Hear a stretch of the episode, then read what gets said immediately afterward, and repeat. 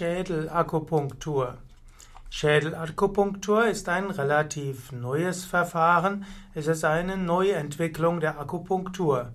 Akupunktur gehört zur TCM, zur traditionellen chinesischen Medizin, und dort gibt es auch modernere Entwicklungen.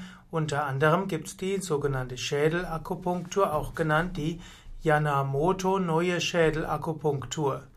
Der Schädelakupunktur wird nachgesagt, dass sie bei verschiedenen neurologischen Erkrankungen hilfreich sein kann. Insbesondere nach Lähmungen, nach Sprachstörungen und nach Schlaganfällen soll die Schädelakupunktur geeignet sein. Manche sagen sogar, dass die Schädelakupunktur hilfreich ist bei Morbus Parkinson, bei Meniere-Syndrom, bei Vertigo und verschiedene Kopfschmerzen.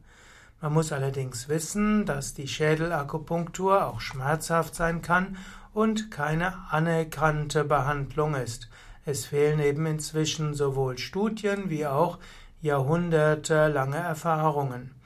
Dennoch gibt es eben einige Ärzte, die sagen, dass äh, Schädelakupunktur gerade bei neurologischen Problemen besonders hilfreich sein kann.